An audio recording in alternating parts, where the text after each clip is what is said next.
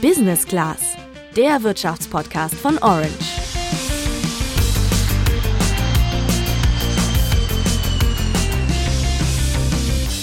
Es ist eine ernste politische, gesellschaftspolitische Situation und wenn wir da uns nicht gegenseitig helfen, kommen wir da nicht durch. Und wenn da jemand sagt, ich helfe nur, wenn ich nochmal 50 Euro kriege, würde ich sagen, die kriegst du nicht, Alter. Ja, das hat Bundeswirtschaftsminister Robert Habeck letzte Woche über den Vorschlag gesagt, noch mehr Leute zum Energiesparen zu bringen, indem sie dafür eine Prämie bekommen. Aber egal ob mit oder ohne Prämie, wenn du dich möglichst umweltfreundlich zu Hause mit Energie versorgen willst, dann solltest du ein paar Tipps beachten. Welche das sind, das klären wir in dieser Folge unter anderem mit einem Energieexperten von der Verbraucherzentrale NRW. Und wir sprechen mit Katjana Krapp vom Handelsblatt darüber, wie du Energie sparen kannst, wenn du nicht viel Geld hast und zur Miete wohnst. Ich bin Luca. Und ich bin Tabea. Sag mal, Tabea, wie sieht's bei dir eigentlich so zu Hause mit Energiesparen aus? Ja, also ich mache, glaube ich, so die klassischen Sachen, würde ich sagen. Das heißt, das Licht ausmachen, wenn ich nicht im Raum bin und ich heiz bei mir in der Wohnung auch ziemlich wenig. Ja, das wären auch erstmal so die Klassiker gewesen, an die ich gedacht hätte. Aber ich habe mir dann auch in der Recherche gedacht, da geht bestimmt noch mehr. Gerade ist das Thema ja auch besonders relevant. Du hast im Intro ja auch den Wirtschaftsminister gehört und der fordert, dass wir alle mehr Energie sparen, damit wir weniger Gas aus Russland beziehen müssen. Und dazu kommt ja noch, dass Deutschland bis 2045 klimaneutral sein soll, wenn es nach der Bundesregierung geht. Außerdem sollen ab übernächstem Jahr knapp zwei Drittel der neuen Heizungen mit erneuerbarer Energie laufen. Warum der Umstieg auf erneuerbare Energien in Deutschland bisher noch nicht so wirklich geklappt hat, haben wir ja schon letzte Woche bei Wirtschaft einfach erklärt besprochen. Hört da gern nochmal in die Folge rein. Diese Woche wollen wir uns aber anschauen, wie wir mit ganz einfachen Tipps schon ordentlich Energie sparen können. Genau, und damit wir vielleicht erstmal so einen Überblick kriegen, in welchen Bereichen ich überhaupt Energie sparen kann, fangen wir, glaube ich, mal mit Reinhard Loch von der Verbraucherzentrale NRW an. Mit ihm habe ich mich verabredet, weil er sich schon seit vielen Jahren damit beschäftigt, wie wir unsere Energie zu Hause effizient nutzen können. Und er hat mir erzählt, dass ich gerade beim Wasserverbrauch echt noch einiges rausholen kann. Wir können beim Duschen gut einsparen, sogar anteilig 50 Prozent vom Wasserverbrauch.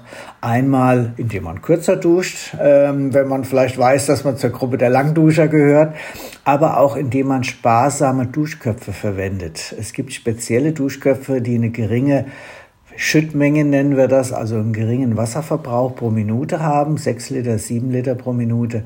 Ähm, alte, vielleicht irgendwie nicht mehr ganz intakte Duschköpfe verbrauchen schnell das Doppelte.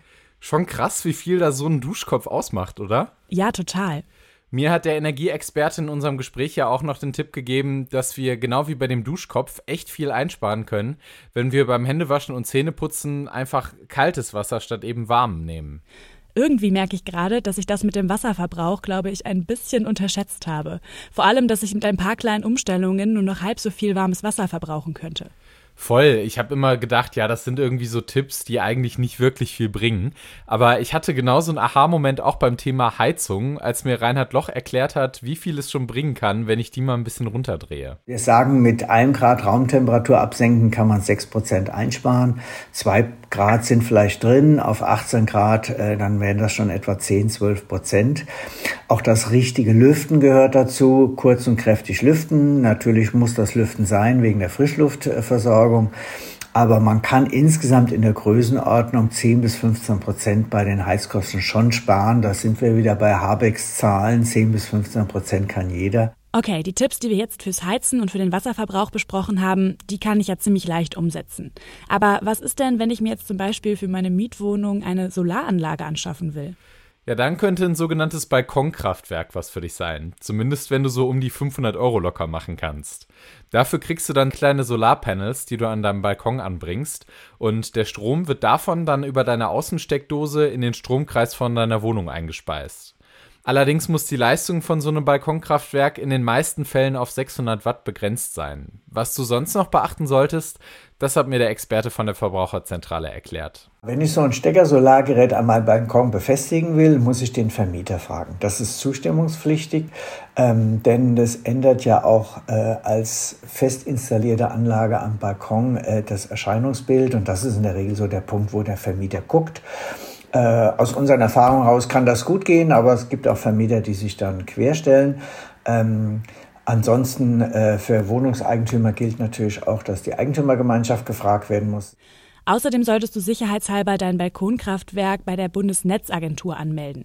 Bei der Montage ist natürlich vor allem wichtig, dass du die Panels an deinem Balkon sicher anbringst. Deine Anlage sollte also einen Sturm aushalten und darf niemanden verletzen, wenn sie runterfällt.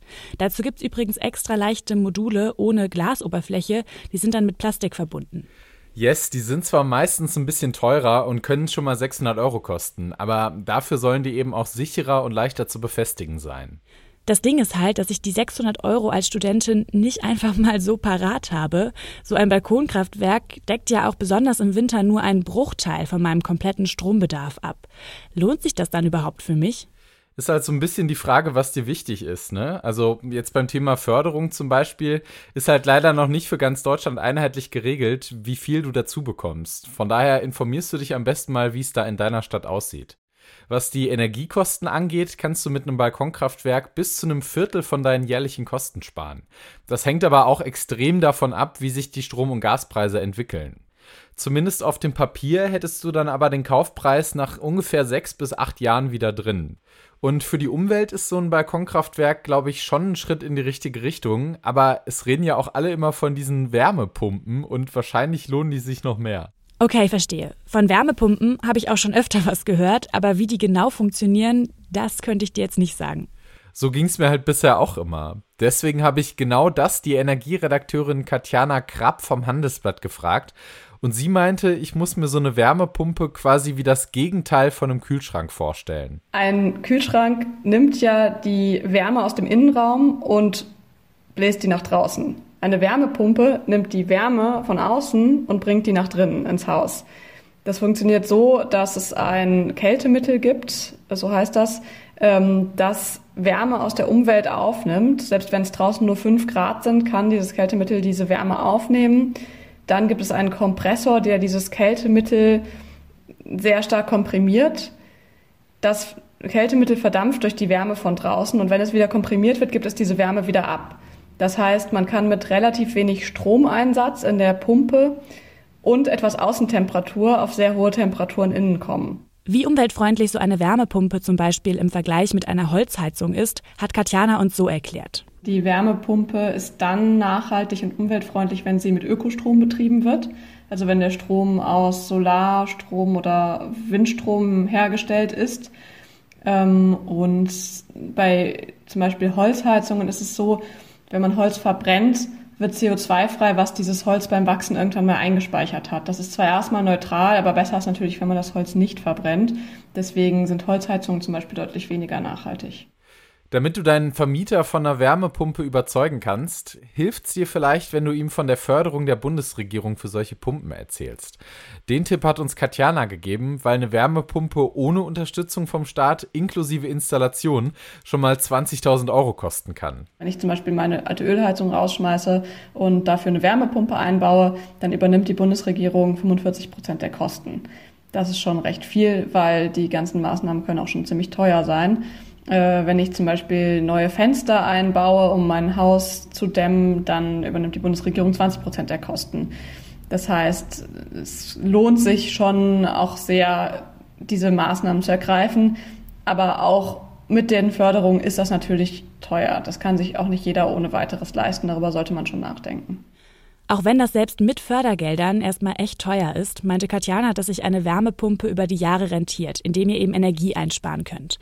Im Moment ist es aber ziemlich schwierig, an Wärmepumpen zu kommen. Das liegt nicht nur an den hohen Preisen, sondern auch an Materialmangel und weil Handwerkerinnen und Handwerker gerade eben schwer zu bekommen sind. Deswegen solltet ihr mit eurem Vermieter also ein bisschen geduldig sein.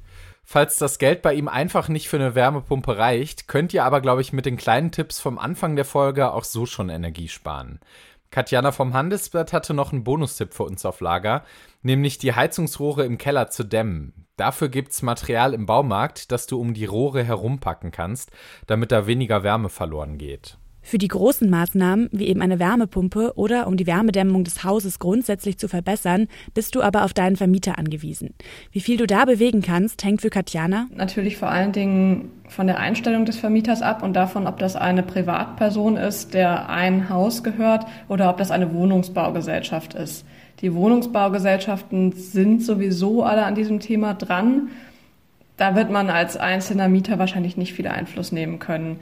Wenn es um eine Privatperson geht, der das Haus gehört, dann kann man natürlich schon mal in den Dialog gehen, ob dieser Person bewusst ist, wie die Situation auf dem Heizungsmarkt ist, ob sie nicht vielleicht ähm, eine umweltfreundliche Alternative wie eine Wärmepumpe einbauen möchte.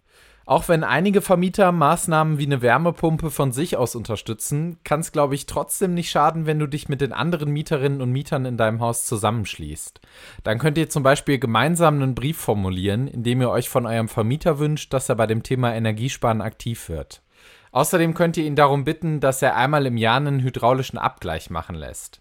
Dadurch werden die Druckverhältnisse innerhalb des Heizungssystems ausgeglichen, die Heizkörper werden gleichmäßig warm und der Heizkessel braucht weniger Brennstoff. Dadurch könnt ihr die Umwelt schonen und Heizkosten sparen. Wir drücken euch dabei auf jeden Fall die Daumen und wir würden gerne von euch wissen, ob ihr mit sowas schon Erfahrung gemacht habt. Gibt es in eurem Haus vielleicht sogar schon eine Wärmepumpe oder habt ihr ein Balkonkraftwerk? Schreibt uns das gerne per Direktnachricht an unseren Instagram-Kanal orange-by-handelsblatt. Und wir freuen uns natürlich wie immer über eine Bewertung bei Spotify und Apple Podcasts. Wir machen jetzt eine Woche Sommerpause und sind dann in zwei Wochen wieder für euch da. Bis dahin sagen wir ciao, macht's gut. Ciao.